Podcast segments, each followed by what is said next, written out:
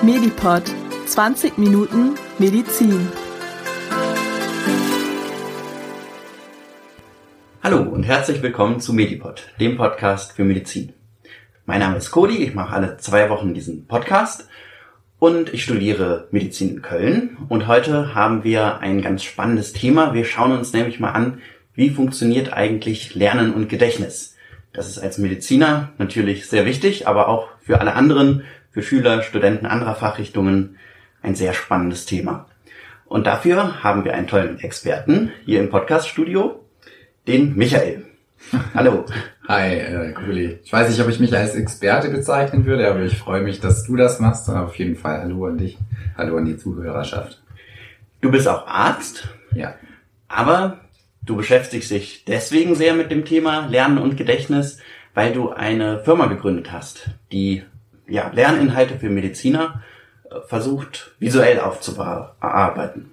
Genau, also wir arbeiten eigentlich ähm, Lerninhalte visuell auf, nicht nur visuell, sondern auch akustisch. Also wir erklären Inhalte auch, wir haben auch äh, Klänge, die sozusagen die Lerninhalte verstärken und arbeiten halt ganz vornehmlich mit Edelsbrücken, mit Merkhilfen, ähm, mit der Gedächtniskunst, wie man das oft, oder Gedächtnissport, wie man das auch oft nennt. Und so entstehen Meditricks, Bilder, die helfen, medizinische Inhalte besser zu merken einfach.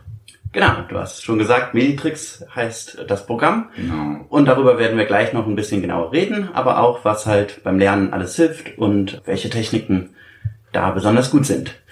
Gerne. Für diese Folge heute haben wir uns mit Meditrix zusammengetan, eine Firma, die Merkbilder für Mediziner macht. Wir haben jetzt keine Unterstützung oder so von Meditrix erhalten, sondern wir unterhalten uns heute einfach über Lernen und Gedächtnis. Natürlich stellen wir auch Meditrix ein wenig vor. Und Michael von Meditrix wird uns heute dann ganz viel zu Lernen und Gedächtnis erzählen, weil er sich durch seine Arbeit auch sehr mit dem Thema auseinandergesetzt hat. Und das ist für alle sicherlich auch für Studenten, die jetzt nicht gerade Medizin studieren, interessant. Und ja, um erstmal eine kleine Basis zu haben, wie eigentlich das Gehirn, das Gedächtnis funktioniert, haben wir am Anfang einmal zusammengetragen, wie ist eigentlich so die Biologie und Physiologie des Lernens. Das erklärt Vera in einem kleinen Mediklärt. Kurz und knackig, Mediklärt.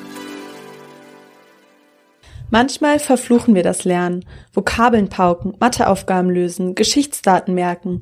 Lernen ist mühsam und manchmal ganz schön anstrengend. Doch es kann auch Spaß machen. Und wir sind stolz, wenn wir merken, wie wir jeden Tag ein Stückchen schlauer werden und die Welt besser begreifen. Doch wie funktioniert Lernen überhaupt? Was passiert da in unserem Kopf?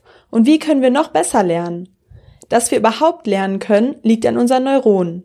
Das sind die Nervenzellen, die kleinsten Bestandteile unseres Nervensystems. Vielleicht erinnert ihr euch noch an sie aus der Folge zur multiplen Sklerose. Neurone können Signale weiterleiten und somit Informationen weitergeben. Verbunden sind sie untereinander über sogenannte Synapsen. Diese Verbindungen können immer wieder neu geknüpft werden. Und auch das Aussehen der Neurone kann sich verändern. Diese Veränderungsprozesse werden neuronale Plastizität genannt. Sie sind die Grundlage von Lernprozessen, denn dabei verändern sich ständig Neurone und werden immer wieder neu verknüpft, ein Leben lang. Viele Regionen im Gehirn spielen eine Rolle beim Lernen. Besonders wichtig ist der sogenannte Hippocampus. Das bedeutet übersetzt Seepferdchen, weil die Entdecker dieser Hirnstruktur fanden, sie sehr aus wie ein Seepferdchen. Darüber kann man geteilter Meinung sein. Klar ist jedoch, dass der Hippocampus für das Gedächtnis von besonderer Bedeutung ist. Ohne Hippocampus können wir uns einfach nichts mehr lange merken. Woher wir das wissen? 1953 entfernte ein Chirurg dem Amerikaner Henry Gustav Molaison den Hippocampus in seinen beiden Gehirnhälften. Zwar heilte das die schwere Form der Epilepsie, an der er litt, doch nach seiner Operation konnte sich Molaison nichts mehr Neues für längere Zeit merken. Er litt an einer sogenannten anterograden Amnesie. Der tragische Fall Molaison führte zu einem besseren Verständnis des Gehirns und seiner Fähigkeit, neue Inhalte abzuspeichern. Wenn wir von Gedächtnis sprechen, können wir zwischen Kurz- und Langzeitgedächtnis unterscheiden. Der Hippocampus scheint wichtig für das Langzeitgedächtnis zu sein. Der Molaison konnte sich neue Informationen durchaus für einige Sekunden merken. Wenn wir wirklich erfolgreich und nachhaltig lernen möchten, sollten wir die Informationen im Langzeitgedächtnis abspeichern. Dann sind die neuen Vokabeln vielleicht nicht nur morgen beim Vokabeltest, sondern auch noch bei der Klausur in zwei Wochen präsent. Von der Abschlussprüfung in wenigen Jahren ganz zu schweigen. Wie das funktioniert, ihr ahnt es schon. Natürlich durch ständiges, aktives Wiederholen, in immer größeren Abständen. Dadurch werden die Neurone, die diese Informationen weiterleiten und speichern, immer stärker verknüpft. Und auch Emotionen spielen beim Lernen eine ganz entscheidende Rolle. Wenn du in guter Stimmung bist, kannst du dir neue Inhalte leichter merken und Altes besser erinnern. Doch nicht nur ständiges Wiederholen und Spaß beim Lernen sind wichtig. Mit den richtigen Tricks werdet ihr zu Gedächtnisprofis. Welche das sind, das verrät uns jetzt Michael. Ihr hört Medipod mit dem Kohli. Vielen Dank, Vera. Jetzt wissen wir ein bisschen, wie unser Gehirn und unser Gedächtnis funktioniert. Und heute ist das Thema Lernen und Gedächtnis. Wir haben den Michael zu Gast.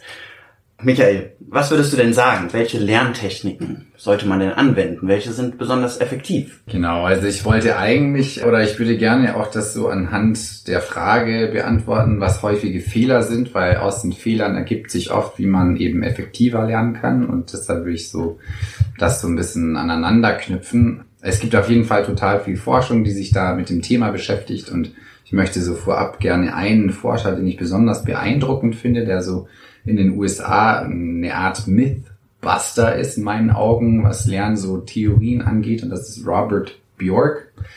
Und von dem habe ich auch sozusagen, den habe ich auch viel studiert und einige dieser Tipps hier kommen auch von ihm, aber auch von anderen Quellen. Auf jeden Fall starten wir mal durch.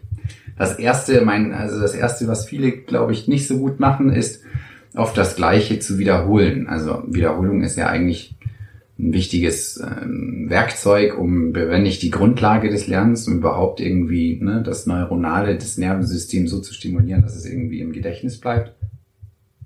Aber das Problem beim Wiederholen kann sein, wenn man immer wieder das Gleiche wiederholt, immer wieder die gleichen Texte liest, die gleichen Formulierungen, die gleichen Worte verwendet, die gleichen Karteikarten durchgeht. Also wenn man immer wieder sozusagen ähnliche oder die gleichen Formulierungen eines Themas irgendwie durchgeht. Und das Problem damit ist, dass man damit nicht irgendwie etwas neu denkt und nicht quervernetzt. Also was viel effektiver ist, ist zum Beispiel einen Text sozusagen neu zu formulieren im Kopf oder irgendwie neu zu rezitieren und nicht einfach die Wortwahl des im Lehrbuch oder sowas vorgegebenen irgendwie zu übernehmen und das immer wieder zu machen, sondern irgendwie das umzuformulieren. Also eigentlich kann man so eine Daumenregel, die man immer hat, wenn es sich irgendwie fluide anfühlt beim Lernen, dann ist irgendwas faul. Also es sollte mhm. irgendwie anstrengend sein und es ist eben nicht anstrengend, irgendwie etwas genau so wiederzugeben, wie es jemand anders wiedergegeben hat oder eben immer wieder die gleichen eigenen Phrasen auf den Karteikarten zu wiederholen. Und deshalb ist da meiner Meinung nach der wichtigste Tipp, den man überhaupt geben kann, ist, nie Sachen immer wieder gleich zu wiederholen, sondern immer eine Änderung reinzubringen, zum Beispiel auch irgendwie eine Änderung des Blickwinkels kann mhm. gut sein. Also oft machen Mediziner, überlegen sich, okay, Streptokokkenangina, welches Antibiotikum ist dafür gut, anstatt oft oder statt den Blickwinkel zu ändern und zu sagen, ein Patient kommt mit Halsschmerzen rein, wie behandle ich diesen oder wie gehe ich da vor? Und dann kommt man auch zu dieser gleichen Antibiotikatherapie, aber von mhm. zwei unterschiedlichen Blickwinkeln. Und deshalb würde ich sagen, eben das ist ein total wichtiges Element des Lernens ist nicht das Gleiche zu wiederholen, sondern irgendwie klug zu wiederholen und oft umzuformulieren. Okay, also wiederholen ist wichtig, aber immer wieder verschieden und ein bisschen abgewandelt. Genau. Okay, spannend. Gibt es noch weitere Techniken? Was sehr ähnlich sozusagen, also diesem ersten Tipp sozusagen sehr ähnlich kommt, das machen auch unheimlich viele Mediziner, ist das berühmte Rausschreiben. Also sie nehmen sich ein Lehrbuch und schreiben dann irgendwie Inhalte raus und was sie dabei, was man dabei sozusagen falsch machen kann, ist eben auch da irgendwie genau das Gleiche abzuschreiben, anstatt irgendwie den ne, zwei, zwei, keine Ahnung, Seiten zu lesen und dann innezuhalten und das also neu zu formulieren und so rauszuschreiben. Aber mhm. das bloße Rausschreiben ist beinhaltet für viele einfach den Text zu kopieren, der schon da ist. Und das ist sozusagen nochmal ein ähnlicher Tipp, ähm, den aber sehr viele auch zum Beispiel Mediziner so machen. Und das ist auch, glaube ich, nicht so effektiv. Ja, ähm, kenne ich. Also ich schreibe auch manchmal irgendwas ab, weil ja. man schaltet auch im Kopf dann so ein bisschen ab, kann sich entspannen. Ja. Aber eigentlich hat es nicht, nicht viel gebracht in dem Moment. Ja, und das, was du sagst, das ist genau der Punkt. Das Abschalten im Kopf. Das ist sozusagen, wenn du merkst, ich habe abgeschaltet, lieber eine Pause machen und Halt machen. Weil das Abschalten ist eigentlich eine sehr unproduktive Lernzeit. Davon kann man ausgehen. Also eben dieser Robert Bjork, der ist berühmt dafür, dass er sagt, die meisten Studierenden denken, es muss leicht von der Hand gehen, das Lernen. Aber das Problem ist, dass oft das leicht von der Hand gehende nicht im Kopf stecken bleibt, sondern das, was mühsam erarbeitet werden muss. Das heißt irgendwie, wenn man den Kopf abschaltet, das ist eben so ein Warnzeichen, ehrlich gesagt, finde ich. Ja, beim Lernen. Auf jeden Fall. Was da ein bisschen dazu passt zu diesem Ausschalten, das merkt man auch gar nicht, aber beim Highlighten, das ist ja auch so eine berühmte Technik, ein Text kommt her, wird erstmal sozusagen durchmarkiert, auch eine sehr, mhm. eine, also sehr beliebte Technik unter Medizinern, bestimmt auch unter Schülern oder bei anderen Studiengängen. Und das sollte man auch recht kritisch betrachten, weil das Highlighten hat das, diese Textmarker haben den Nachteil, dass es eine bestimmte Reaktion im Kopf triggert, wenn man die Seite sieht, die man markiert hat. Und zwar sieht man, was man auch sieht, ist das Muster der Markierung. Mhm. Und was im Kopf dann passiert ist, ah, kenne ich. Also man hat so einen Erkennungseffekt alleine dadurch, dass man das Muster der Highlighter erkennt. Und was man einem gesehen hat, auch in Studien, ist, dass das Markieren von Texten auch seine Tücken hat. Wenn man da sozusagen Texte durchmarkiert, ist das überhaupt nicht hilfreich um mehr zu lernen. Deshalb auch da einfach kritisch sein. Braucht es wirklich einen Highlighter oder wäre es nicht irgendwie besser, wenn ich die Punkte, die ich highlighten würde, zum Beispiel anders formuliert rausschreiben würde? Mhm. Also bei Highlighten würde ich auch sagen, das sollte irgendwie kritisch betrachtet werden. Ist dann vielleicht auch gerade jetzt bei Medizinern, wir sind ja sehr fokussiert auf die IMPP-Fragen, da highlighten wir auch genau das ja. häufig, was gefragt wird. Ja. Ist auch vielleicht ein bisschen kritisch zu betrachten. Ja. Dass man sich dann nur darauf fokussiert. Genau, auf einzelne sozusagen Informationsfetzen, anstatt irgendwie. Ja, das, also, das Highlighten ist generell, ja, es, es fördert oft einfach nicht so wirklich ein Verständnis oder so einen Zusammenhang zwischen den Fakten, sondern es ist so ein Stichwortwissen, was eben, wie du, glaube ich, auch ich weiß nicht, ob du das meintest, aber auf jeden Fall beim IPP auch oft so ein Stichwortwissen abgefragt wird. Ne? Genau. Worauf sollte man noch vielleicht achten? Also eine andere Sache, die, auf die man achten kann, ist tatsächlich Pausen zu machen. Also Pausen werden ja oft sehr stiefmütterlich behandelt unter Medizinern, aber bestimmt auch unter anderen irgendwie.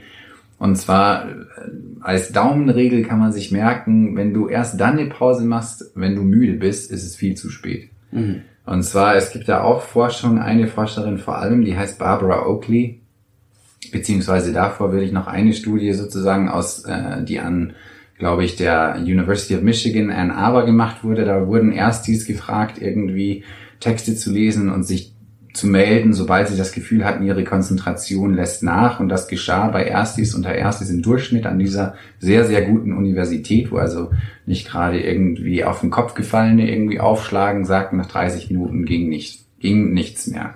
Man hat in weiteren Studien gesehen, dass diese 30 Minuten auch verlängert werden können. Also sozusagen, wenn man Expertise in einem Fach aufbaut, dann kann man auch länger als 30 Minuten konzentriert an einem Text sozusagen arbeiten, beziehungsweise einen Text lesen.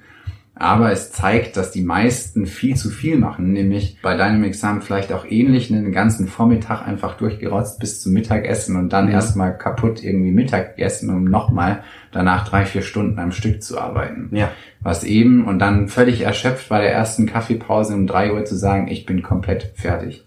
Und da muss man sagen, da sagt auch die Forschung ganz was anderes, nämlich die Konzentrations- bzw. Aufnahmefähigkeit könnte man als so eine Kurve, die abnimmt, die langsam mit der Zeit abnimmt, betrachten. Und je länger sozusagen sie abnimmt, desto exponentieller wird die Abnahme, bis es irgendwann mal im Keller ist. Und weshalb die Pausen, die häufigen Pausen wichtig sind, ist, weil eine Pause nach 40 Minuten kann fast zu 100 Prozent regenerieren, während eine Pause nach, sagen wir, zwei, drei Stunden nur noch sehr wenig rausholen kann. Also die Pausenzeit wird verlängert. Das ist tatsächlich auch irgendwie wissenschaftlich belegt. Diese Barbara Oakley, die ich erwähnt habe, hat die zwei Modi, zwischen die das Gehirn irgendwie wechseln muss, sollte, um eben effektiv zu lernen, den sogenannten Focus Mode, also den fokussierten Modus und auf der anderen Seite in der Pause den sogenannten Diffuse Mode, also dieses eben, wo man die Gedanken treiben lassen kann eben. Und dieser Wechsel ist auch für die, also tatsächlich für das Lernen wohl unheimlich wichtig. Und das hat sie eben in Studien gezeigt. Also mein Tipp wäre, bei beim Lernen, es gibt auch Apps, die das irgendwie ganz toll machen. Mhm. Eine App, die mir gerade nicht einfällt, aber wo man quasi so einen Baum wachsen lassen kann. Aber mhm. eine App zu verwenden, die einen Timer hat, also mhm. entweder eine ganz, einen ganz normalen Timer oder nicht, und eine Pause zu machen, während man sich noch fit fühlt. Mhm. Also wenn man dann die Pause macht und sich danach quasi noch mehr erholt, dann ist das ist ein gutes Timing. Und da sollte man dann was Erholsames machen in der Pause. Vielleicht nicht am Handy hängen. Genau, ja. Beziehungsweise, ehrlich gesagt, was, was diese eben Barbara Oakley sagt, auch in der Zeit kann man ruhig auch aufs Handy gucken und okay. gerade dann irgendwie WhatsApp oder sonst was Nachrichten beantworten, e, eben während dieser Fokuszeit am besten eben alles ausmachen. Ne? Mhm. Browser zu, Handy auf Flugmodus mhm. etc. Und während diesen, ne, während diesen häufigeren Pausen kann man dann auch ne, Musik hören, eben WhatsApp dabei oder sonstiges eben machen. Aber Sich ein bisschen austauschen. Genau, genau. Einfach ja auch das Bedürfnis, wenn man lange lernt. Voll. Ja, also genau. es geht nur darum, den Verstand so ein bisschen treiben zu lassen. Okay, also wir haben gelernt, aktives Wiederholen, aber immer wieder variieren ist wichtig. Dann nicht zu viel rausschreiben, auch Highlighten ein bisschen kritisch sehen und vor allem Dingen häufiger Pausen machen. Mhm. Gibt es denn noch etwas, auf was wir achten könnten? Gibt noch viel. Ja. äh, aber im Endeffekt noch eine Sache, die ich irgendwie total spannend finde, ist, dass man tatsächlich, wenn man Fächer lernt, viele Fächer, ne? also wir müssen ja für Prüfungen, für das M2-Examen, früher Hamm-Examen und Schüler für ne, irgendwelche Fächer halt am Ende des Semesters irgendwie viele Fächer auf einmal vorbereiten. Und die mhm. typische Prozedur, was Leute am häufigsten machen, ist zu sagen, ich lerne erst das eine Fach, dann lerne ich das andere Fach und dann das dritte Fach und so weiter und so fort. So wie damals in der Grundschule man tausendmal den Buchstaben A geschrieben hat und dann tausendmal den Buchstaben B und mhm. dann tausendmal den Buchstaben C. Ne? Also sozusagen Fach für Fach für Fach hintereinander. Und tatsächlich zeigen auch da Studien, dass es irgendwie zwar anstrengender ist, zu mischen, also mhm. mal Fach A, also mal den Buchstaben A, dann den Buchstaben B zu schreiben oder bei uns zum Beispiel die Gynäkologie und dann die innere Medizin und dann wieder die Gyn und dann die Orte und so weiter zu machen. Mhm. Aber man hat einfach gezeigt, das ist wesentlich anstrengender, aber auch wesentlich effektiver. Und lustigerweise, und deshalb, das finde ich auch in diesen Arbeiten von Björk so spannend, lustigerweise denken alle, die in diesen Studien, die das nachweisen, ne, die, die, dann gehören sie zur Probandengruppe, die alle Aufgaben durcheinander machen müssen und die anderen dürfen das schön so äh, nacheinander alles machen. Und die, die es nacheinander machen dürfen, die sagen, ja, wir werden bestimmt besser sein, weil ich mhm. darf ja 100 mal A üben und dann 100 mal B und die anderen müssen A, B, A, B, C und so weiter und so machen. Aber die Sache ist tatsächlich, schneidet die Gruppe ab, die es mehr durchmischen muss, obwohl alle davon ausgehen, dass es sozusagen viel besser ist, am Klotz einfach zu machen und dann am Klotz das nächste Fach vorzubereiten. Aber, und deshalb würde ich sagen, Mut, Mut zu haben, auch mal am Abend oder am Nachmittag eine Stunde einfach mal so einen Querschläger drin zu haben. Einfach mal so mitten in der Gün Orto zu machen oder sowas. Und okay. dann Verknüpfungen zu bauen, vielleicht im Knopf, die total helfen können ne, das äh, einfach äh, ne, quer zu denken. Also das ist anstrengend, aber wohl sehr effektiv. Das ist spannend, ja. Früher habe ich das auch immer sehr getrennt, auch zum Beispiel bei meinen Karteikarten für jedes Fach eigene. Inzwischen habe ich die aber alle in einem Stapel. Ach also ja. Dann, ja. Vielleicht ist das auch gerade. Ja, das ist genau sowas. Gerade gut. Ja. ja, das ist genau sowas. Ja, genau. ja auch wissen, also wissenschaftlich belegt. Ja, gut, dann bleibe ich da auf jeden Fall dabei. Ja. Spannend. Gibt es noch etwas, was du uns empfehlen könntest? Also die, die nächste Generation ist da viel weiter als wir, glaube ich, aber was ich auch sozusagen auf jeden Fall empfehlen kann, auch äh, gerade in der Medizin, Biologie, Biochemie, ne, ich merke es auch, ne, ich muss ja quasi für Meditrix auch viel nochmal vorbereiten, viel nochmal lernen, dass einfach super viele YouTube-Videos und Podcasts zur Verfügung stehen. Also gerade wenn man so ein Thema hat, was man schon lange meidet und schon lange doof findet hier in Freiburg ist einfach, was alle ne, so äh, fast hassen, ist Pathologie. Jeder mhm. denkt sich, oh, die Pathologie, das ist so ein schreckliches Fach und die Lehre so furchtbar und sowieso. Und da habe ich irgendwann ne, für, für eine Prüfungsvorbereitung in den USA, habe ich dann so einen amerikanischen Dozenten auch einen Podcast gehört, Eddie Golian und der, der war einfach der totale Wahnsinn und der hat Pathologie unglaublich spannend erklärt. Und auf YouTube kenne ich keinen Dozenten an der, während meiner gesamten Uni-Zeit, der so gut war wie jemand, äh, der die ganzen Grundlagenfächer auf YouTube erklärt. Also von daher, gerade wenn es darum geht, in ein Thema reinzufinden oder am Ende einer Vorbereitung ein Thema quasi vielleicht ein bisschen mehr aus der Distanz zu verstehen, kann ich nur vorschlagen, das immer wieder mal einzubauen. Wir steigen dann oft in ein Lehrbuch ein und oft in irgendeinen detaillierten Artikel ein der dann aber irgendwie verfehlt, das große Ganze zu beschreiben und damit äh, den, den Blick fürs Ganze zu machen. Also von daher würde ich sagen, das ist, das ist gerade auch in der Medizin kann ich einen Typen total empfehlen für die Vorkliniker. Mhm. Äh, sehr, der heißt irgendwie Andre Kapott, der macht AK Lectures, also AK und dann Lectures. Mhm. Und der ist ähm, der totale Wahnsinn. Also, auf YouTube. Ja, auf YouTube, genau. Und welche Fächer macht der? ähm, vorklinische Fächer von der mhm. Biologie zur Biochemie zur Physiologie. Also diese, ich sage jetzt mal, unangenehmen Fächer für die meisten Mediziner. Okay, cool. Ja, das packen wir vielleicht einfach in die Shownotes auch, dann kann man äh, den finden. Und wenn ihr noch irgendwelche interessanten Channels kennt oder so, könnt ihr das ja auch in die Kommentare dann schreiben. Ja, cool. Also du sagst multimediales Lernen. Heute gibt es viele Angebote, da ja. sollte man sich auf jeden Fall umschauen. Ja. Und tun wahrscheinlich die Jüngeren auch immer mehr. Diese Woche kam ja auch eine Studie raus. Ganz viele Schüler lernen mit YouTube. Ja, genau. genau. Ja, also, hatte ich auch gesehen. Ne? Genau, das ja. ist bestimmt im Kommen. Ja. Ja, cool. Was würdest du noch empfehlen? Nächsten beiden Sachen, äh, die man vermeiden sollte, sind zwei Dinge. Das erste ist, an Lerntypen zu glauben und das zweite ist, Merkhilfen nicht zu verwenden. Also weshalb ich die in einem Boot oder sozusagen in einem Atemzug erwähne, ist, weil eben Merkhilfen auch in unserem Fall visuell sind. Und wir immer wieder mit dem Argument konfrontiert werden, naja, es funktioniert besonders gut für visuelle Lerntypen.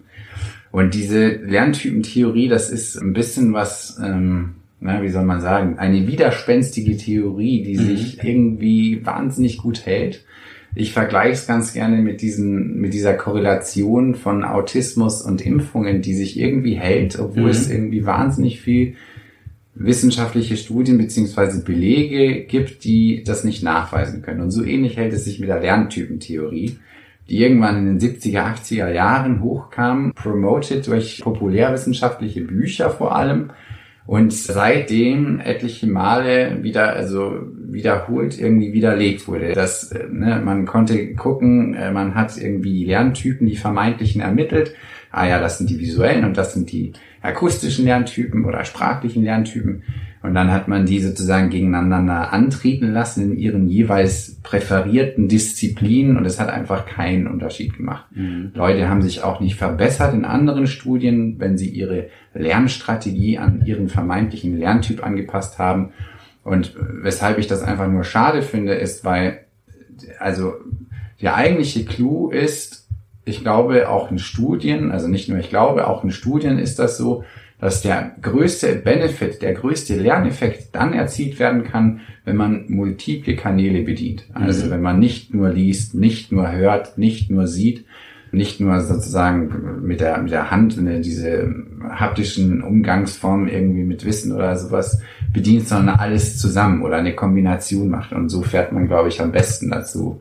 Gibt es irgendwie die ähm, größte Evidenz und deshalb würde ich sagen, Lerntypentheorie nicht so wichtig. Also es kann interessant sein zu verstehen, was man selber irgendwie vorzieht, also welche mhm. Lerntypen, welche Lernart man vorzieht, aber nicht denken, dass es irgendwie einem hilft, weil dazu gibt es einfach keine, keine Evidenz. Okay, also immer mal wieder auch da rausgehen aus seinen präferierten Sachen und mal ja. schauen, was würde mir auch noch helfen ja. beim Lernen. Richtig. Verschiedene Medien nutzen. Richtig. Genau. Richtig. Das okay. ist das Effektivste. Spannend. Ja, was hast du noch für uns mitgebracht? Du hast dich ja sehr darauf vorbereitet. Vielleicht können wir auch einige der Studien oder so, die du kennst und gelesen hast, auch in die Shownotes packen? Ja, voll gerne, genau. genau. Ja. Ja, diese Lerntypen-Sachen, da gibt es zum Beispiel, da hatte ich auch jetzt da, gerade dafür, ne, wir hatten uns ja irgendwie kurz bequatscht, da hatte ich auch dafür irgendwie eine sehr gute Übersichtsarbeit ähm, und auch aus Nature Neuroscience irgendwie ein gutes Review rausgesucht. Ja, sehr spannend. Dann ja, genau. Packen wir das alles da rein, dann können alle, die noch genauer sich damit beschäftigen Ja, genau. wollen, das mal TikTok. nachlesen. Genau. Was gibt's noch für Tipps? Ja, genau. Und dann äh, hatte ich ja vorhin erwähnt, ich glaube, was, was man auch irgendwie unbedingt versuchen sollte einzubauen, ist Merkhilfen zu verwenden. Ne? Also ich meine, die meisten werden es kennen, nicht nur weil Meditrix das macht und weil ich das auch beruflich mache, empfehle Ja. ich das, sondern auch tatsächlich, man muss sich einfach, glaube ich, nur angucken, die Gedächtniskunst, der Gedächtnissport ist in den letzten ne, 30, 40 Jahren auch unheimlich explodiert. Es gibt diese Weltmeisterschaften, wo, wo Leute äh, unglaubliche Leistungen auf die Beine stellen und also etliche Nachkommastellen von Pi sich merken können innerhalb kürzester Zeit oder Kartendeckreihenfolgen oder ne, also ich, ich weiß schon gar nicht, äh, welche Disziplinen sie alles haben. Es ist auf jeden Fall ziemlich beeindruckend und die das, die, alles, all das geht zurück auf die Gedächtniskunst oder Memotechnik, ähm, die auch eigentlich eine sehr alte Technik ist. Und naja, auf jeden Fall, weshalb ich denke, dass es ein Fehler ist, die nicht zu verwenden ist, weil diese Gedächtniskünstler sind nicht irgendwelche, Gedächtnissportler sind nicht, sind nicht irgendwelche Übermenschen oder sowas. Das sind einfach Leute, die ganz gezielte Strategien verwenden, die jeder lernen kann, äh, wurde auch in zahllosen Studien irgendwie nachgewiesen, um die Gedächtnisleistung zu maximieren, um sie einfach um ein Vielfaches zu erhöhen. Und äh, das ist auch ein Grund, weshalb wir Meditrix gemacht haben, ist einfach der Gedanke, die Frage, warum verwendet man das nur in Anführungsstrichen, nicht um die Leistung dieser Gedächtnissportler zu schmälern, aber Mhm. warum verwenden wir das eigentlich nur für Nachkommastellen von Pi, wenn wir es doch irgendwie für Medizin oder andere Fächer irgendwie verwenden können, um eben, ich sage jetzt mal, äh, überheblich sinnvolle Informationen Genau, äh, zu, ja. zu, zu verwenden. Womit wir bei Meditrix ja schon wären, haben wir jetzt schon häufig erwähnt. Du hast dieses Unternehmen gegründet, du bist Mediziner und Arzt. Wie kam es dazu? Wir waren tatsächlich offiziell, haben Paul und ich irgendwie zu zweit das Unternehmen gegründet, aber ich würde da sagen, dass das ein, ein Team, also eine Teamleistung war, die sich so ergeben hat. Ne? Und ich meine, das offizielle Unternehmen gibt es seit 2017, seit Oktober 2017. Davor hatte Paul, äh, wir haben beide diese Gedächtniskunst auf die Medizin angewandt in den USA, also aus den USA kennengelernt. Paul hat dann damals während seines Hammer-Examens, damals noch heute M2-Examen, Mhm. dann angefangen selber kleine Skizzen von Eselsbrücken zu machen. Also Mhm. erst die Informationen in der Eselsbrücke zu versehen und danach diese Eselsbrücke zu visualisieren mit einer Skizze. Hat das dann auf eine Webseite gepackt, die hieß damals Nuamed noch, Mhm. also vor Meditrix quasi. Ja. Ähm, ich hatte zu einer ähnlichen Zeit angefangen, auch Eselsbrücken zu verwenden, aber tatsächlich auch eine Plattform, die es schon gab, mit einem ähnlichen Konzept wie Meditrix, die hieß Picmonic. Und ich habe mich damals vorbereitet auf diese amerikanischen Staatsexamina. Ich wollte nämlich rüber, um zu praktizieren. Und Mhm. da gibt es so Prüfungen, die heißen USMLEs. Und diese Prüfungen habe ich abgelegt, weil ich eben die Absicht hatte, dort zu praktizieren. So hat sich das nicht ergeben, aber das war mal damals die Absicht. Warst du damals auch mal in Amerika zum Auslandsaufenthalt oder? Ja, ich, also ich habe genau auch einen, auch einen Auslandsaufenthalt gemacht. Ich bin tatsächlich auch irgendwie Doppelstaatsbürger, also ich bin US-Amerikaner und Österreicher und deshalb Ah. sozusagen hatte ich auch die familiäre Bindung, die sprachlichen Fertigkeiten, die ich brauchte und so weiter, um das äh, auch äh, in Angriff zu nehmen. Genau, und dann ähm, haben wir eine gemeinsame Freundin gehabt, die hieß Doro und Doro hat von uns beiden gewusst. Ah, Und okay, ihr Doro- kanntet euch gar nicht vorher. Nein, wir kannten uns gar nicht vorher. Spannend. Und Doro wusste von, kannte uns beide und hat dann die geniale Idee gehabt, uns vorzustellen, ähm, weil sie wusste, bei Paul ist es relativ, ne, sie wusste, Paul möchte irgendwie dieses Unternehmen gründen und wusste, dass ich prinzipiell mit dieser Technik sehr viel anfangen konnte und auch da großes Interesse hatte und sie hat uns beide vorgestellt und dann haben wir entschlossen, gut, dann ne, gründen wir gemeinsam. Und dann haben wir eben ähm, gegründet und so kam das Ganze irgendwie zustande. Und aber währenddessen, weshalb ich auch am Anfang gesagt habe, das war eine, eine, eine Teamsache ist, von Anfang an, und das ist auch eines der Sachen, die Meditrix auszeichnet, waren schon Leute dabei, die äh, die Ideengebung bei uns machen oder halt ne, diese Konzepte finden, diese Eselsbrücken zusammenfügen und so weiter. Und deshalb ähm, war das schon sehr, sehr bald so eine so eine Sache, wo sehr viele involviert waren und so sehr viel Grassroots-Support da war, Ah, sag ich cool. jetzt mal. Also ihr wart nicht nur ihr zwei, die das dann gegründet haben, sondern war gleich auch ein Team mit dabei. Ja, genau. Und so ist es auch heute. Jetzt seid ihr ein bisschen gewachsen, wahrscheinlich. Ja. Ihr seid noch relativ jung. 2017 hast du gesagt, seid ihr gegründet. Genau. Genau. Wie groß ist das Team jetzt? Ähm, wir sind, wir haben jetzt, glaube ich, so 27, weshalb ich glaube ich sage, ist, weil sich das ein bisschen immer ändert, weil wir auch viel mit Studierenden arbeiten. Mhm. Und die ne, Medizinstudierende unter anderem, und die haben natürlich dann irgendwann gehen sie ins PJ und ähm, können dann nicht mehr so aktiv sein oder treten in den Beruf über. Und deshalb haben wir einen, einen gewissen Umsatz, sage ich jetzt mal, an, an Leuten. Und deshalb glaube ich, dass es aktuell 27 sind. Spannend. Und ähm, vielleicht um das den Hörern, die Meditrix noch gar nicht so kennen, noch mal ein bisschen näher zu bringen. Du hast gesagt, ihr macht so Merkhilfen, die sind visuell, aber auch auditiv. Wie sieht's genau aus? Also, wie kann man sich das vorstellen? Ja, ich glaube, das Beste ist, wenn man so kurz versteht, wie wir arbeiten oder wie der Arbeitsprozess ist und dann versteht man auch das Endprodukt eigentlich ganz gut. Also es ist so, dass wir erstmal Thema X, lass es irgendwie eine Krebsart sein, wie zum Beispiel Dickdarmkrebs oder mhm. sowas, recherchieren. Also ähm, erstmal in guten Quellen zu zweit oder zu dritt irgendwie recherchieren und sagen, okay, das sind die Fakten, für die wir gerne Merkhilfen hätten. Das sind Sachen, das sind Inhalte, Abläufe und so weiter, für die, die so wichtig sind, dass man äh, dafür am besten eben eine Merkhilfe hat, sodass sie länger im Gedächtnis bleibt. Also das ist sozusagen die Ausgangssituation. Und von der ausgehend äh, finden wir dann für diese einzelnen Inhalte Eselsbrücken. Und Eselsbrücken kann man auf vielerlei Weise finden. Also die zwei, die, die wir am häufigsten verwenden, sind sicherlich irgendwie die phonetische Eselsbrücke, also irgendetwas klingt wie eine andere Sache. Also lass es in der Biochemie ein Enzym namens Synthase sein. Synthase klingt wie ein Hase, der Synthasehase. Und dann hat man plötzlich ein ähm, eine Figur und diese Figur kann man sich dann nicht nur vorstellen, sondern die kann man auch zeichnen. Und das wäre der nächste Schritt, dass man sozusagen die Eselsbrücke nicht nur gedanklich hat, sondern auch visualisiert und somit sozusagen auch einen neuen kortikalen Bereich des Gehirns einbezieht.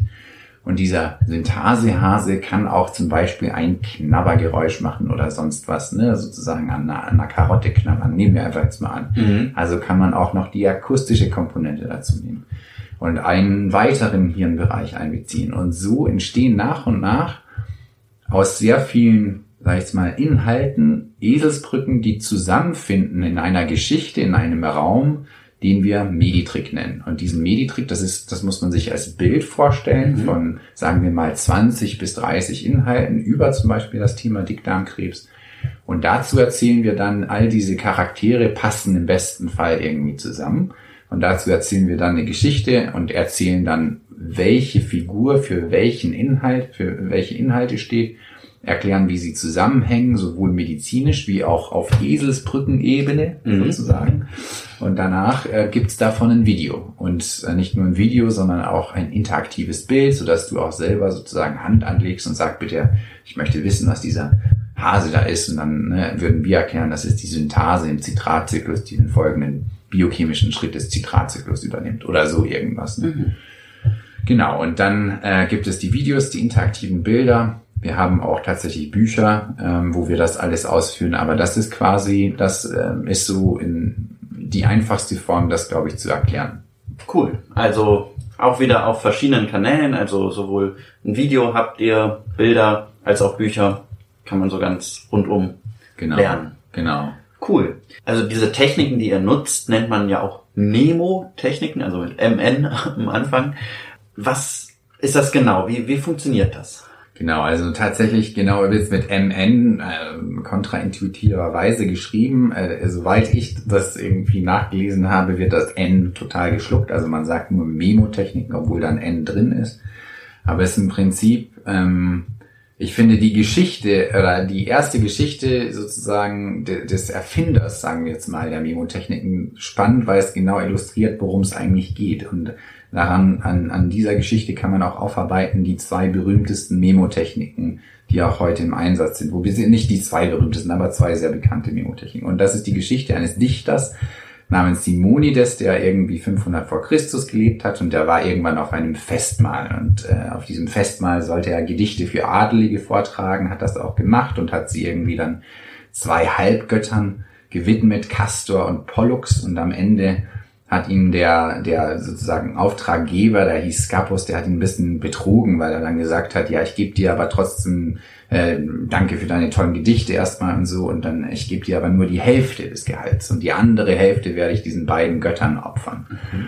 Und dann ne, fühlte sich natürlich Simonides betrogen, wurde daraufhin aber von zwei jungen Männern aus dem Festsaal rausgerufen. Und der ging dann raus und die Legende so sagt, dass das Gebäude kollabierte und die armen Angehörigen dann dazu kamen und das Gebäude so in Trümmern lag, dass auch die die ähm, ne, die Leichen nicht mehr zu identifizieren waren. Und mhm. dann die Frage war, aber die wollten ihre Angehörige begraben. Dann haben sie Simonides gefragt, weißt du das noch? Und er wusste es ganz genau, wer wo gesessen war und konnte so den einzelnen Angehörigen sozusagen auch, also er wusste, neben dem saß der, neben dem saß die und so weiter und so fort. Und er konnte allen das sagen. Und dann kam er auf die Idee, verrückt eigentlich, dass ich all die genaue Reihenfolge ne, aller Personen am Tisch genau wiedergeben kann, obwohl ich das überhaupt nicht geübt habe. Er hat gar nicht aufgepasst während des Abends, mhm. das eben hier einzustudieren und wusste dennoch die genaue Reihenfolge. Und das ist sozusagen, das ist die, ne, und diese zwei jungen Männer anscheinend, nur um diese Geschichte zu beenden, ne, die, die Legende sagt, das waren Castor und Pollux, die sozusagen okay. wussten, dass dieser Adelige auch äh, den Göttern nicht diese, diese zweite Hälfte eigentlich spenden wollte und ihn so bestraft haben. Aber egal, also der, der Clou ist, dass er da, daran gemerkt hat, ich kann mir unglaublich gut Reihenfolgen merken und ich kann mir unglaublich gut Lokalisation merken. Und das ist, glaube ich, dann ist sozusagen Simonides auf die Idee gekommen, was ist, wenn ich Wissen, was ich mir schwer merken kann, genau das damit mache, in eine Reihenfolge bringe und an einen Ort sozusagen platziere und damit sozusagen die Loki-Methode begründet hat, eine der eben oft und oft verwendeten und viel zitierten Memotechniken, die eigentlich darauf beruht, dass man Sache in eine Reihenfolge bringt. Wie macht man das? Man stellt sich eine wohlbekannte Route, zum Beispiel ne, von diesem Raum, wo wir hier sitzen, keine Ahnung, ins benachbarte Haus oder sowas. Ich kenne diese Route sehr genau. Ich weiß, welche Zimmer entlang des Weges liegen und welche ne, Türen, welche Treppen und so weiter und so fort, welche Pflanzen. Und entlang dieses Weges könnte ich eben eine Reihe an sozusagen Informationen platzieren. Also ich könnte zum Beispiel an der ersten Tür mir vorstellen, dass die aus Platin besteht, diese Tür oder sowas, ein Objekt also platzieren oder eine Verzierung aus Platin und das könnte beispielsweise die Therapie für das Ovarialkarzinom Cisplatin sein oder sowas. Und entlang des Weges mir genauso vorstellen, dass irgendwelche Elemente die Komplikationen vom Ovarialkarzinom etc. etc. irgendwie aufgreifen. Mhm. Und so einen Weg bauen, den ich innerlich abgehe und mir genauso gut wie Simonides damals die Gäste in der richtigen Reihenfolge reproduzieren kann. Eigentlich brauche ich die Reihenfolge gar nicht mehr reproduzieren, die ist schon vorhanden in meinem Kopf. Mhm. Alles, was ich mache, ist sozusagen innerlich in der Vorstellung, irgendetwas daran zu platzieren, sozusagen an diese Objekte, um mir zu helfen, andere Informationen, die ich nicht so leicht irgendwie mir merken kann, aufzurufen. Und eines der Clues ist dabei eben die Reihenfolge und der zweite Clou ist, dass ich das visualisiere. Also diese Platinverzierung soll ich am besten sehr genau mir vorstellen. Ist das vielleicht eine Platinblume oder sowas? Mhm. Sieht, sieht sie kalt aus? Sieht sie frostig aus oder sowas? Also je visueller, desto besser. Und das hat alles irgendwie seine evolutionsbiologische auch äh, seinen Sinn. Ne? Ich sollte mir auch am besten merken, wenn jetzt Hansi irgendwie eine Beere ist und dann krank wird und stirbt, sollte ich mir diese Reihenfolge an Sachen, die passiert sind, am besten merken und am besten sagen können, dass vielleicht die Beere daran schuld war oder ich sollte am besten wiedererkennen visuell, ne, was sind sozusagen, was ist reifes Obst und so weiter. Also Reihenfolgen und visuelle Information, Sinnesinformation generell, auch akustische, Dafür sind wir sozusagen seit Jahrtausenden in der Schmiede der Evolution. Genau das ist die Information, die wir eigentlich extrem gut uns merken können. Und deshalb können wir das System abstrakte, semantische Information, wie man sagt, das können wir sozusagen hintergehen, indem wir das in das System übersetzen, was wir sehr gut können, nämlich visuelle Informationen, Zeitabläufe und so weiter. Also eine Methode, die auch nicht nur Medizinerinnen und Mediziner anwenden können, sondern eigentlich in jedem Fach, wo es auch ein bisschen ja. abstrakter wird, ja. bei Juristen oder so. Genau das, ja. Genau, spannend. Ja. Und ja, was habt ihr noch so bei der Arbeit an Meditrix auch gelernt über Nemotechniken? Was wir hauptsächlich gelernt haben, ist, dass es unendlich ist. Also man kann unendlich detailliert arbeiten. Es ist Mhm. total verrückt. Also sowohl das grafische, die grafischen Informationen kannst du quasi bis ins unermessliche Detail aufarbeiten. Du kannst das einbinden eben mit Geräuschen. Also in vielen unserer Videos gibt es auch Geräusche, die das eben verstärken. Also ich würde sagen, das meiste, was wir gelernt haben, ist die Komplexität. Und das ist auch sozusagen, das ist ja was Neues, das gab es nicht mal bei Simonides. Der hat ja alles in Gedanken gemacht. Was wir sozusagen bei Meditrix machen, ist diese Arbeit zu übernehmen, aber dann ne, irgendwie auf, auf Papier zu bringen. Also wir zeichnen diese Szenen, diese Platinblume, die wir vorhin hatten, ne? die illustrieren wir und die hat vielleicht auch eben einen Klang. Also wir machen es sozusagen für andere Menschen zugänglich, ne? die gleiche Eselsbrücke, die man selber verwendet hat.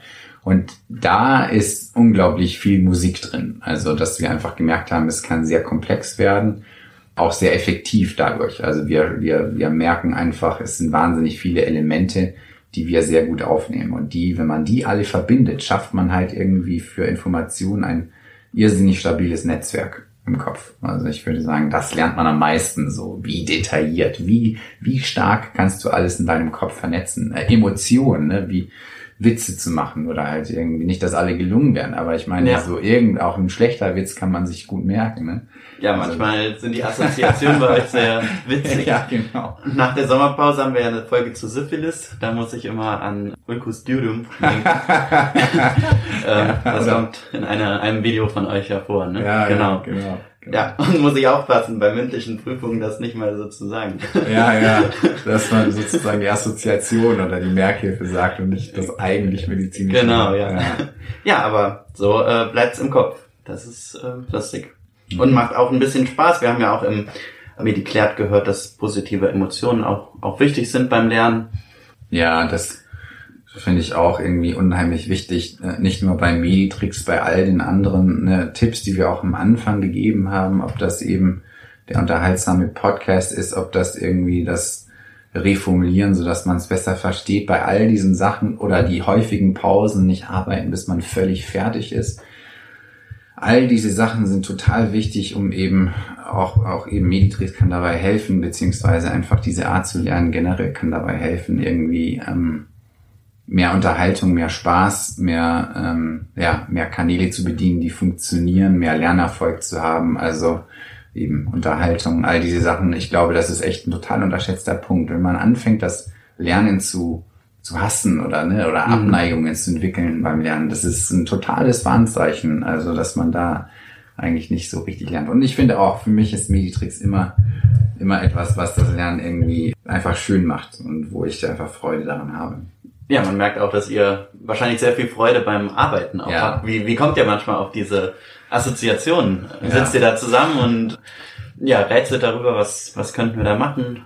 es gibt diese, ne, diese, sag ich mal, Gruppenidee, also wir nennen diesen Prozess Ideengebung, so Mhm. heißt er bei uns. Und die Ideengebung findet auch manchmal in Gruppen statt, wobei das selten stattfindet in Gruppen, weil wir einfach auch überall anders sind. Aber manchmal auch in Gruppen statt, wo wir einfach so brainstormen quasi, was fällt uns ein zu ne, XY.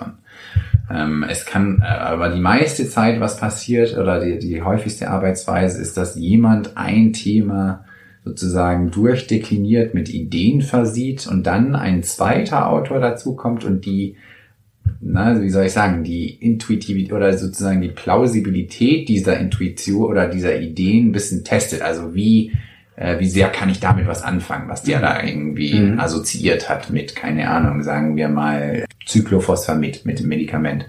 Und wenn es halt irgendwas abgefahren ist, dann will er eher sagen, du, also Cyclophosphamid, da fällt mir irgendwie sofort Zyklon ein, also ich will das jetzt eher nehmen, Mhm. als deine Assoziation. Jetzt fällt mir keine schlechte Assoziation dafür ein, weil wir schon für Cyclophosphamid den Zyklon haben, aber prinzipiell sind dann an jedem, an jeder Idee, die wir haben, drei Leute insgesamt dran, drei Autoren quasi und alle drei prüfen die Idee darauf hin, ob es irgendwie allgemein ein, eine verbreitete Assoziation ist. Sollten ja nicht irgendwelche Sachen sein, die kein Mensch kennt.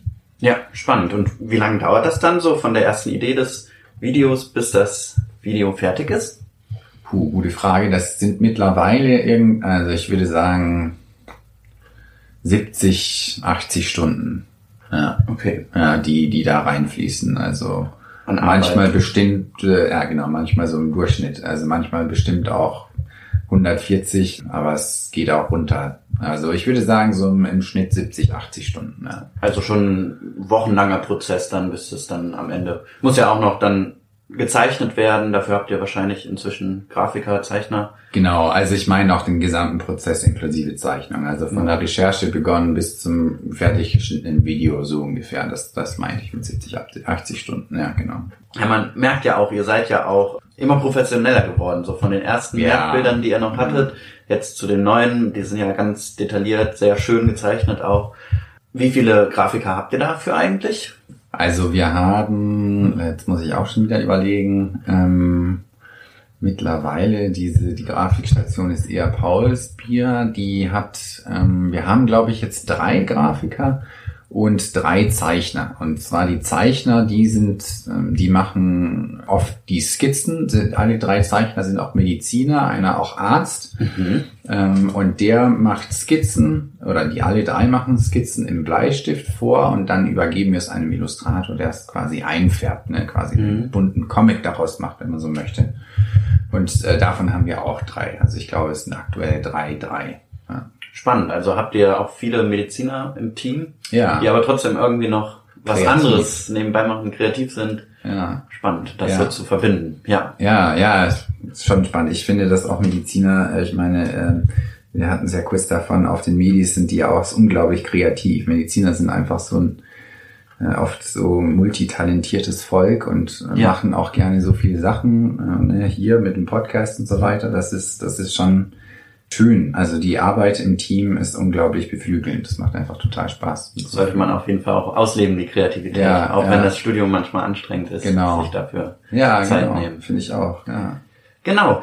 Ja, ihr sprecht ja auch immer davon, dass das auch in Studien auch nachgewiesen ist, dass das wirklich länger, länger hält, der Lernerfolg. Was kann man da sagen? Was gibt's da für Studien? Also sagen wir mal, was sind sozusagen ganz äh, relativ feste Sachen, was, äh, die schon lange stehen quasi. Was, was lange steht, ist die multimediale Seite. Das hatten wir quasi schon. Ne? Genau. Viele Medien helfen, um Inhalte zu verstärken. Das ist eine ziemlich safe Kiste in der Wissenschaft. Das zweite, was irgendwie sehr sozusagen gut belegt ist, ist Memotechniken funktionieren. Mhm. Ne? Also das ist einfach in zahllosen Studien gezeigt. Es ähm, kann eben die Gedächtnisleistung stark stärken. Jetzt ist die interessante Frage. Ne? Wir ne, Sachen, ne, eine Plattform wie Meditrix kombiniert ja multimedial und Memotechnik. Mhm. Die zwei Sachen, für die es eigentlich relativ gute Belege gibt. Aber die Kombination, dafür gibt es jetzt nicht die gleiche Masse an Studien wie für die einzelnen Dinge, weil die einzelnen Dinge, Memotechnik und Multimedial, die gibt es schon länger, die werden schon länger untersucht, aber so eine Plattform wie Meditrix, die ist ja relativ jung. Ich hatte erwähnt, dass es in den USA auch eben diese Plattform, diese zwei Plattformen gibt, die, die eigentlich ein sehr ähnliches Konzept machen, Picmonic und Sketchy Medical. Und die, ähm, Picmonic ist einer der ersten, die eine Studie dazu gemacht haben und untersucht haben, wie diese Methode mit dem, wie Sie es genannt haben, klassischen Lernen. Und zwar textbasiertem Lernen mit Textmarkern irgendwie. Wie die beiden gegeneinander abgeschnitten haben. Und die haben gezeigt, dass ne, das erste Mal quasi Belege dafür gefunden, dass auch die Kombination sehr effektiv ist. Was ja irgendwo plausibel war, weil man wusste, die Einzelkomponenten funktionieren. Klar, ja. Sie haben die Kombination getestet und das ist natürlich nur eine Studie. Dies wurde auch mit, sozusagen mit medizinischen, mit, mit Studierenden mit medizinischem Hintergrund gemacht, diese Studie. Das heißt, es ist auch relativ fachnahe. Aber genau, es braucht auf jeden Fall noch weitere Studien, um das zu belegen. Wir selber werden auch ne, ein bisschen daran forschen. Wir mhm. haben auch gerade zwei Doktoranden, die erstmal qualitative Studien machen, wie lernen Mediziner überhaupt, benutzen Leute Meditrix? Wenn sie das benutzen, wie benutzen sie Meditrix? Also wir werden erstmal sozusagen ein bisschen qualitativ beurteilen, wie das alles so funktioniert, also ne, wie, wie gelernt wird mit klassischen und mit Meditrix als Lernmedium. Und dann werden wir dazu übergehen, zu ermitteln, ne, wie viel besser schneidet das, wie viel besser schneidet es ab. Eine andere interessante Frage, die dann auch kommen wird, hoffentlich ist, ne, wie lange braucht jemand, muss jemand mit Meditrix lernen, bis es sozusagen äh, die, die maximale Anzahl an Früchten trägt. Mhm. Also ne, kann man das quasi nach dem ersten Mal gucken schon, muss man drei Wochen damit lernen oder eine Woche und kann dann sozusagen die Meditrix-Sprache, sag ich Mhm. jetzt mal, perfekt. Also wie lange braucht man, um die Methode quasi zu lernen, weil sicherlich eine Lernkurve da ist. Also solche Sachen sind auch bei uns in der Pipeline, aber erstmal eben diese qualitativen Aspekte des Studiums, des Medizinstudiums. Spannend. Da macht ihr jetzt auch eigene Forschung. Ja, genau. Und entwickelt euch dann auch ein bisschen weiter.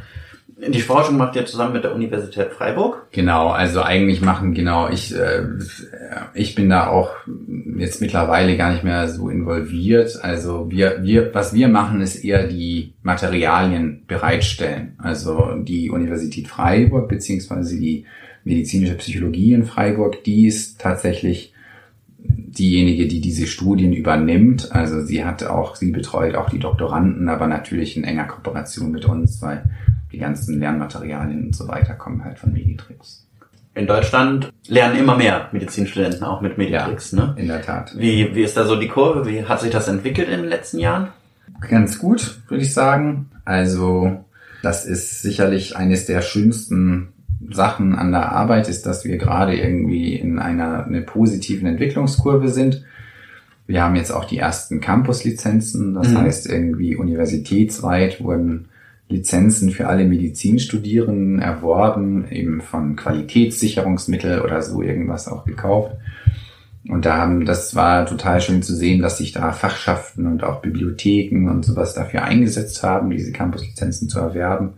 Und das läuft an, also und dann immer mehr einzelne Nutzer auch. Also es geht, es geht Ja. bergauf, aber natürlich für uns irgendwie so auf, ne, sag ich jetzt mal, Campus- oder Uni-Ebene auch diese Bestätigung zu bekommen, ist ein total schönes Erlebnis. Das ist einfach schon cool. Also das dachte man jetzt, muss ich ganz ehrlich gestehen, am Anfang nicht unbedingt. Ne? Das ist so quasi wie bei Amboss eine Campus-Lizenz geben würde. Ah, also okay. das ist schon, Cool. schon so, dass wir da Seid ihr da auch noch mit mehr Unis im Gespräch? ja, ja, tatsächlich. Kannst du Also- uns da verraten? Ja, also ich, äh, das steht auch ganz oft auf der Webseite, Ah, kann okay. ich also sehr gerne verraten.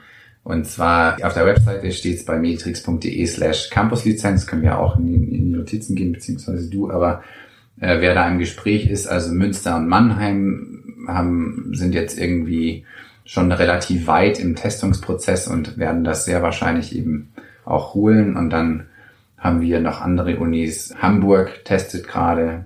Wir haben Göttingen testet Mhm. auch gerade und Oldenburg testet gerade. Und dann sind ein paar andere Unis, ich glaube, sonst fällt mir jetzt keiner so spontan ein und andere Unis, die auch schon angefragt haben. Die werde ich jetzt nicht erwähnen, aber da Ja. sind wir im Verhandlungsgespräch. Ja, spannend. Ja, Hoffe ich, dass es vielleicht auch nach Köln kommt. ja, ja Das wäre total natürlich gerne. schön. Ja, genau. Ja, wie hat sich das so entwickelt? Also 2017 habt ihr das gegründet. Ihr habt auch ein Stipendium damals bekommen. Mhm. Ein Gründerstipendium. Genau. Ja, wir haben ein Gründerstipendium bekommen und zwar vom Bund. Also es gibt, Deutschland wird ja oft kritisiert dafür, dass es nicht das Unternehmen oder Startup-freundlichste Land der Mhm. Welt ist. Ne? Also es wird ähm, sogar eher dafür kritisiert. Und genau, und wir haben aber eines der coolsten Programme meiner Meinung nach gefunden, die es für, für Startups irgendwie aus der universitären Szene heraus gibt. Irgend, da haben wir ein sehr cooles Programm gefunden, das heißt Exist. Das ist vom Bundesministerium für Wirtschaft irgendwie ein äh, Stipendium, was an eben Startups, die aus diesem Universitätsrahmen heraus entstehen, gedacht ist. Ja, und dafür haben wir uns beworben. Es war auch gerade optimal, dass ähm, wir irgendwie mit der medizinischen Psychologie hier diese Forschungskooperation irgendwie hatten, mit der wir uns auch bewerben konnten. Und das war eine Förderung, die wir tatsächlich ein Jahr lang bekommen haben. Und tatsächlich auch so die Zusage dieses Stipendiums war auch äh, mitunter der Grund, dass wir gesagt haben, okay, jetzt, jetzt müssen wir es wirklich Vollzeit probieren. Mhm. Paul und ich sind ja voll, Vollzeit für Meditrix tätig und dieser, diese Zusage war es, die quasi den letzten na, Impuls gegeben hat. Ja, auch ein kleines Wagnis sicherlich, so Ja. aus der vielleicht ein bisschen sicheren Perspektive des Arztberufes herauszugehen und sowas ganz Neues zu wagen und Ja. so ein Unternehmen zu gründen. Ja, auf jeden Fall. Ja, spannend. Aber ihr seid immer noch mit vollem Elan dabei und sehr glücklich, das gegründet zu haben. Schon, doch. Also es macht natürlich Spaß, an etwas zu arbeiten, wo, wo immer mehr Menschen eine Begeisterung dafür finden. Also eines der schönsten Sachen an Meditrix ist sicherlich, dass wir sehr viele Leute haben, die uns schreiben, die gefühlt nicht im Team sind, aber trotzdem an Meditrix arbeiten, also die uns schreiben und natürlich zum Teil Lob, aber zum Teil auch Feedback, auch kritisches Feedback geben, aber immer mit der gefühlt nie destruktiv, sondern immer mhm. mit der Absicht so, ich sage euch das und ich, ich wünsche mir, dass es sozusagen da reinfließt, dieses Feature oder da ist irgendwie im Sprechertext irgendwie etwas nicht so genau formuliert, das ist aber im Erkundungstext gut. Also wir merken einfach, es gibt sehr viele Leute, die sich Mühe geben. Nicht nur wir geben uns Mühe mit mhm. Meditrix, sondern es gefühlt ist da ähm, ne, sehr viel Bewegung, sehr viel Begeisterung dafür da und das macht, das macht total viel Spaß. Also nicht nur quasi Campus-Lizenzen und Zahlen, sondern auch diese Energie, die die Nutzer und Lernenden mitbringen. Das ist irgendwie ganz toll. Also ihr bekommt richtig viel Feedback von all den Nutzern. Schon. Viele Zuschriften. Cool. Schon. Ja. ja.